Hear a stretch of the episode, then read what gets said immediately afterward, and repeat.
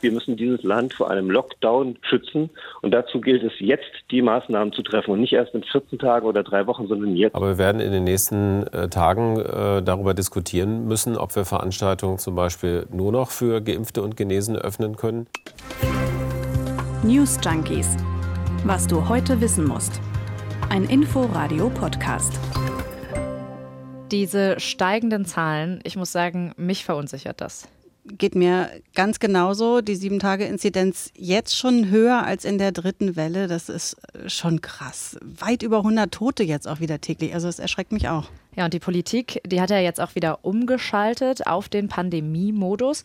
Gerade haben die Gesundheitsminister aus Bund und Ländern ja zusammengesessen.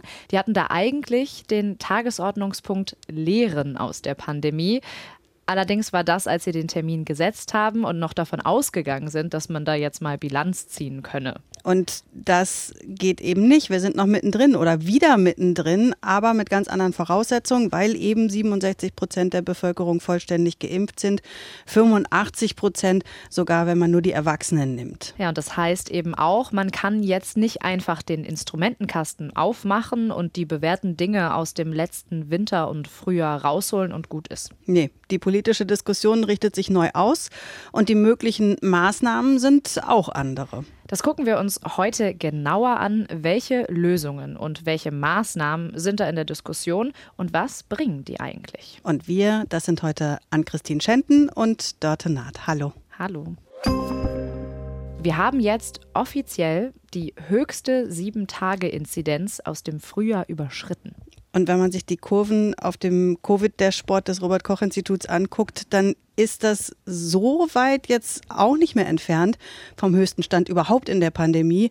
Den gab es in der zweiten Welle, zwei Tage vor Heiligabend am 22.12. Da lag die 7-Tage-Inzidenz bei 197,6 dass einen das persönlich verunsichert und man sich fragt, wie viele Sorgen muss ich mir denn da jetzt eigentlich machen, auch wenn ich geimpft bin? Darauf hast du ja mit Jörg in dieser Woche schon ziemlich ausführlich geguckt. Genau, am Mittwoch, da haben wir über Impfdurchbrüche und die Geimpften in den Krankenhäusern gesprochen. Das könnt, da könnt ihr ja noch mal reinhören, wenn ihr das verpasst haben solltet. Und da haben wir herausgearbeitet, dass Geimpfte deutlich weniger gefährdet sind und das Virus auch seltener übertragen. Das sieht man auch, wenn man sich die Inzidenzen getrennt nach Geimpften und Ungeimpften anschaut. Da gibt es Zahlen vom RKI aus der vorletzten Woche und verglichen werden da symptomatische Fälle von Geimpften und Ungeimpften. Und da lag die 7-Tages-Inzidenz bei den Geimpften bei 32,6 und bei den ungeimpften bei 107,1. Also das ist ein deutlicher Unterschied. Das ist ja auch für die Suche nach Lösungen und Maßnahmen wichtig, dieser Unterschied, ne?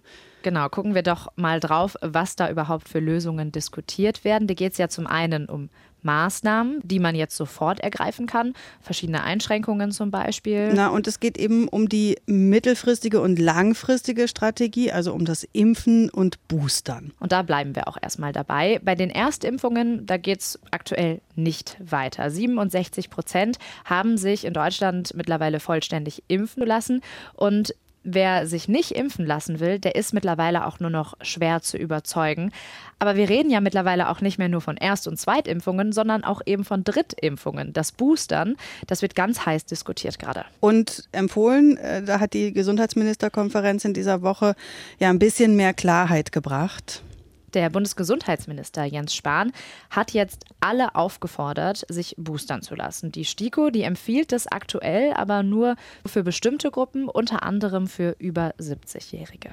Und das hatte dann zur Folge, dass zum Beispiel eine Freundin von mir bei ihrem Hausarzt angerufen hat, um einen Termin zu machen für die Boosterimpfung im Dezember und ihr dann dort aber gesagt wurde, dass sie ja noch gar nicht dran sei. So, jetzt haben sich die Ärztevertreter und Jens Spahn aber geeinigt. Im Prinzip können sich jetzt alle die Boosterimpfung holen, also auch deine Freundin. Wobei die sechs Monatsfrist, die ist ja jetzt gerade eh nur für diejenigen abgelaufen, die so Ende Mai ihre Zweitimpfung bekommen haben, die also einer priorisierten Gruppe angehört haben. Aber Boostern bietet eben offenbar die Chance, diese vierte Welle zu brechen. Das hat auch der Berliner Virologe Live Erik Sander in dieser Woche in der Bundespressekonferenz nochmal betont. Aktuelle Zahlen aus Israel legen zudem nahe, dass eine breit aufgesetzte Boosterkampagne einen deutlichen Effekt auf das Infektionsgeschehen insgesamt hat. Das heißt, durch das gesteigerte Immunitätsniveau erwarten wir auch einen dämpfenden Effekt auf die Transmission des Virus. Und wenn Sie so wollen, hat Israel sich aus der Delta-Welle ähm, effektiv rausgeboostert. Rausgeboostert. Wieder ein neues Wort. Also Strategie aus der Delta-Welle rausboostern, weil diejenigen dann sich und andere eben besser schützen. Und da schließt sich ja die nächste Debatte schon an. Wer soll denn jetzt diese ganzen Boosterspritzen setzen und müssen die Impfzentren dafür eigentlich wieder öffnen? So wie hier in Berlin, wo ja zwei Impfzentren nach wie vor geöffnet haben und wo nun die Boosterwilligen auch hingehen können. Das hat die zuständige Gesundheitssenatorin Dilek Kaleitsche bei uns im Inforadio nochmal zugesichert. Und Jens Spahn, der Bundesgesundheitsminister, der setzt auf Impfteams und mobile Angebote. Trotzdem bleibt es ja dabei, dass die Pandemie noch effektiver bekämpft werden könnte, wenn sich noch mehr Menschen überhaupt erstmal impfen lassen. Dänemark zum Beispiel, die haben ja eine deutlich bessere Impfquote und die haben alle Maßnahmen fallen lassen und kommen im Moment eigentlich ganz gut klar mit den steigenden Infektionszahlen, weil die Krankenhäuser da einfach nicht so voll laufen weil da offenbar das gute Zureden in Deutschland nun nicht mehr Menschen erreicht, wird zunehmend auch über eine Impfpflicht wieder diskutiert. Gerade gab es den Deutschlandtrend der ARD und da hat sich eine Mehrheit der Befragten für so eine Impfpflicht ausgesprochen. Ja, aber von so einer generellen Impfpflicht ist die Politik ganz weit entfernt, auch weil das immer so klar verneint wurde. Anders sieht es aus bei einer Impfpflicht für bestimmte Berufsgruppen, für Pflegerinnen und Pfleger zum Beispiel oder Lehrerinnen, Erzieher. Da mehren sich auch in der Politik die Befürworter und äh, da hat sich auch im ARD Deutschland Trend eine noch deutlichere Mehrheit äh, für ausgesprochen. 74 Prozent nämlich. Ja, diese Debatte, die ist vor allem durch die Todesfälle in Alten- und Pflegeheimen angeheizt worden. Unter anderem ja hier bei uns in der Nähe in Brandenburg ein großer Fall. Der Chef des Hausärzteverbands, Ulrich Weigelt, befürwortet so eine Impfpflicht. Karl Lauterbach von der SPD auch, zumindest dann, wenn die Quote der Ungeimpften in dem Bereich zu hoch sei. Die Gegenargumente, die kommen unter anderem vom Pflegebeauftragten der Bundesregierung Andreas Westerfellhaus. Der befürchtet, dass sich dann das Pflegepersonal vielleicht gleich ganz verweigert. Na, und vom Bundesgesundheitsminister Jens Spahn, das hat er in den Tagesthemen auch nochmal begründet, da war er aus Lindau äh, am Bodensee zugeschaltet und hat seine Argumente so formuliert. Ich erlebe wenn ich im Land unterwegs bin, auch heute hier in Lindau, rund um die Veranstaltung, dass da viel Spannungen sind in der Gesellschaft beim Thema Impfen, dass es Informationen, Aufklärung, vor allem aber auch Gespräch miteinander braucht in einer spannungsreichen Zeit. Und meine Sorge ist, dass mit einer verpflichtenden Impfung aus Spannungen Spaltungen werden. Und deswegen bin ich bei der Impfpflicht, so gut ich jeden verstehe, der da erstmal wütend ist, sehr zurückhaltend. Kommen wir von der Impfpflicht zur Testpflicht. Denn mit dem Testen kommt man ja zumindest kurzfristig in so einer Pandemie erstmal schneller voran als gerade mit der Impfkampagne dass wieder viele Menschen in Alten- und Pflegeheimen sterben, das soll unbedingt verhindert werden in dieser vierten Welle. Die Berliner Gesundheitssenatorin Dilek Kaleitsche, die war mit Jens Spahn am Bodensee bei dieser Konferenz und die hat im Inforadio Folgendes dazu gesagt. Wir wollen nie wieder erleben, das, was wir in der zweiten, dritten Welle erlebt haben in den Pflegeheimen. Aber was der neue Vorschlag jetzt hier auf der Gesundheitsministerkonferenz ist ja, dass sowohl für das Personal, auch für Besucherinnen und Besucher, auch für die, die geimpft sind, äh, eine Testpflicht einzuführen. Das ist ein neuer Vorschlag, quasi noch sicherer zu machen, weil wir ja wissen, dass auch bei den Geimpften es durchaus viele Impfdurchbrüche gibt und auch ein Infektionsrisiko. Wer also künftig ein Alten- oder ein Pflegeheim besuchen will, der muss sich testen lassen, auch wenn er oder sie doppelt geimpft ist. Jens Spahn hat schon angekündigt, dass dafür dann kostenlose Tests zur Verfügung gestellt werden. Diese Strategie, die sei essentiell in der Pandemiebekämpfung. Das sagt Spahn, weil die Menschen in Pflegeheimen eben besonders vulnerabel sind. Mittlerweile ist das alltägliche Testen ja zumindest teurer geworden. Die kostenlosen Schnelltests wurden Anfang Oktober eingestellt und da haben dann auch viele Testzentren geschlossen, ist also gar nicht mehr so einfach. Genau, und Ärzteverbände haben damals schon gewarnt, wenn die kostenlosen Tests wegfallen, dann könnten die Zahlen auch steigen. So. Und jetzt haben wir ja genau das. Und die Zahlen, die sind eben so hoch wie noch nie in diesem Jahr. Und natürlich ist es jetzt schwer, dann direkten Zusammenhang nachzuweisen. Doch wenn man mal in die Praxen der Hausärzte schaut, dann merkt man, die ächzen unter immer mehr Patienten, die sich dort jetzt testen lassen wollen. Hier zum Beispiel ein Arzt aus Berlin-Schöneberg, den unser Reporter getroffen hat. Als die Bürgertests eingestellt worden sind, da haben sie einen Tag später gemerkt, dass die Patientenlast im Wartezimmer sich verdoppelt hat. Ja, mal eben verdoppelt. Die fehlenden Tests machen die Pandemie aber auch unvorhersehbarer. Es wird ja einfach schlichtweg seltener kontrolliert, ob man sich nicht vielleicht doch infiziert hat. Und deswegen halten viele Fachleute die kostenlosen Schnelltests für den einzig sinnvollen Weg, dem Infektionsgeschehen jetzt entgegenzusteuern. Der Berliner Immunologe Andreas Radbruch zum Beispiel. Ich halte es für einen Kardinalfehler, dass man die Tests bezahlen muss.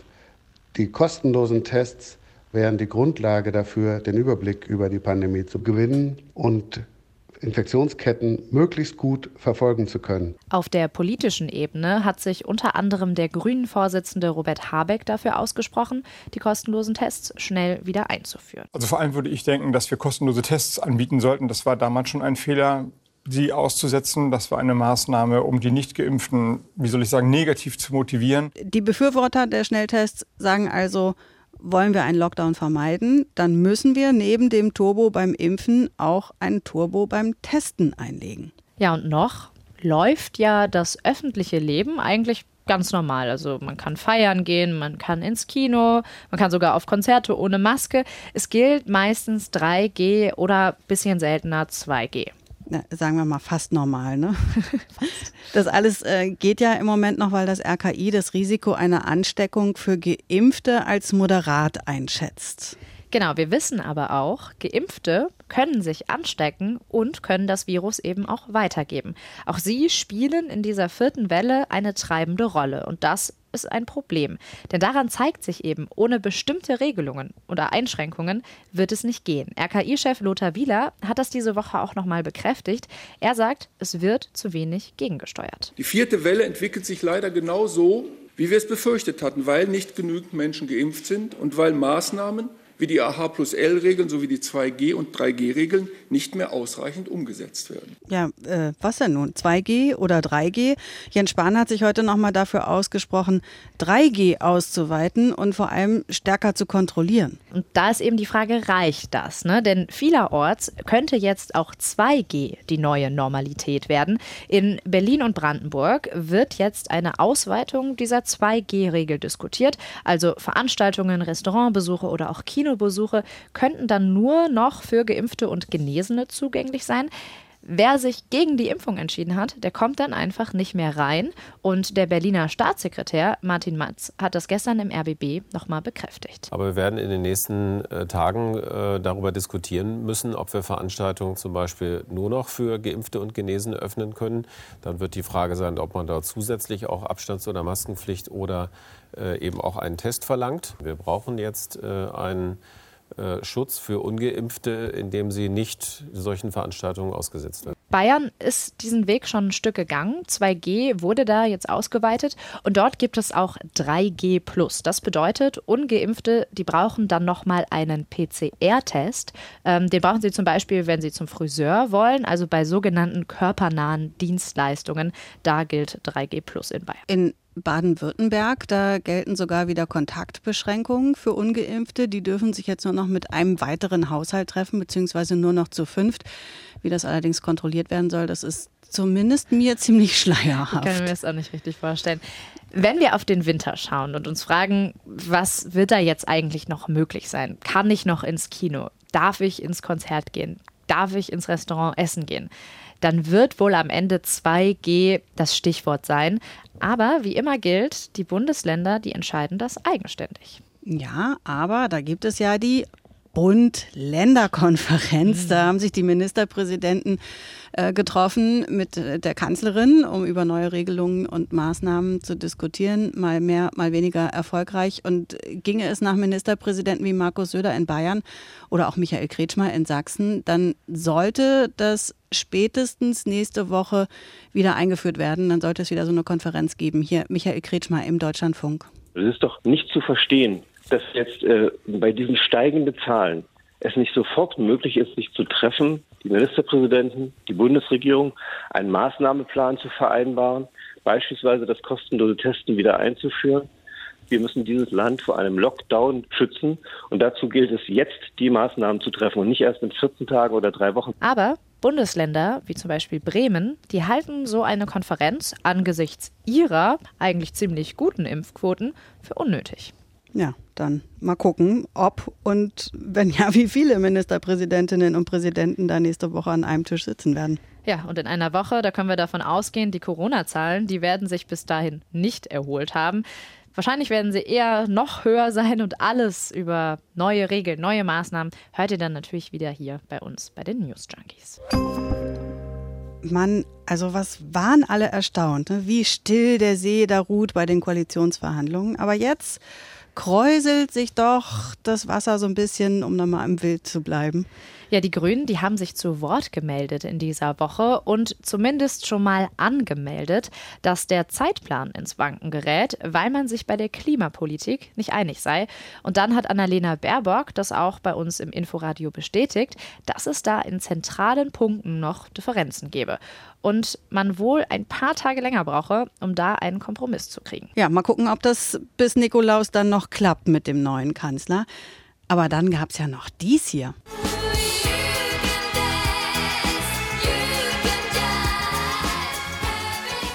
Das war damals. Jetzt spulen wir mal 40 Jahre weiter.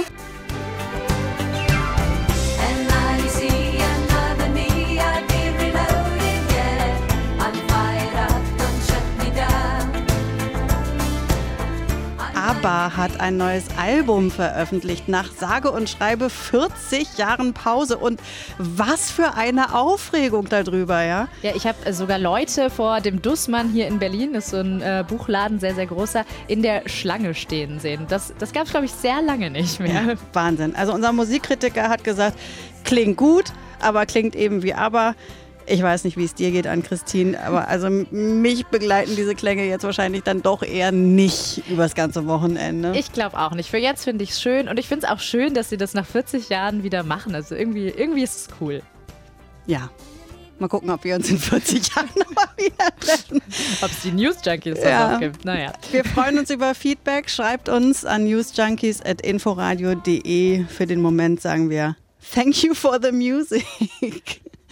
Tschüss. Tschüss. News Junkies. Was du heute wissen musst. Ein Podcast von Inforadio. Wir lieben das Warum.